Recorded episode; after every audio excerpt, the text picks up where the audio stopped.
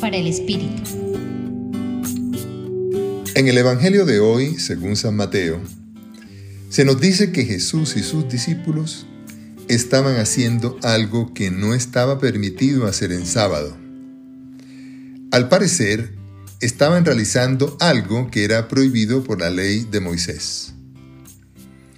Si Jesús y sus discípulos infringen la ley, no lo hacen por un mero asunto de rebeldía, sino por su fidelidad más completa a la voluntad de su Padre Dios. Jesús quiere conducir la religión judía hacia su plenitud, lo cual muestra su compromiso decidido por la tradición de su pueblo.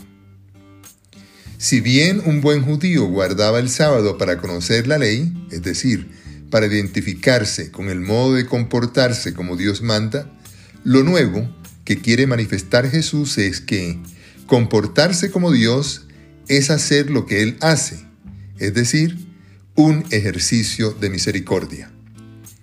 Por tanto, en adelante, guardar el sábado es comportarse como Jesús misericordioso, que es la voluntad de su Padre Dios. Y ahora una pregunta para ti.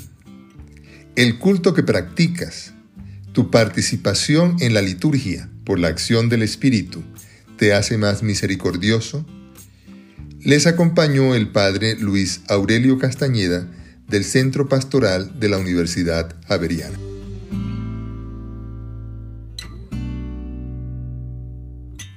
Escucha los bálsamos cada día entrando a la página web del Centro Pastoral y a javerianestereo.com.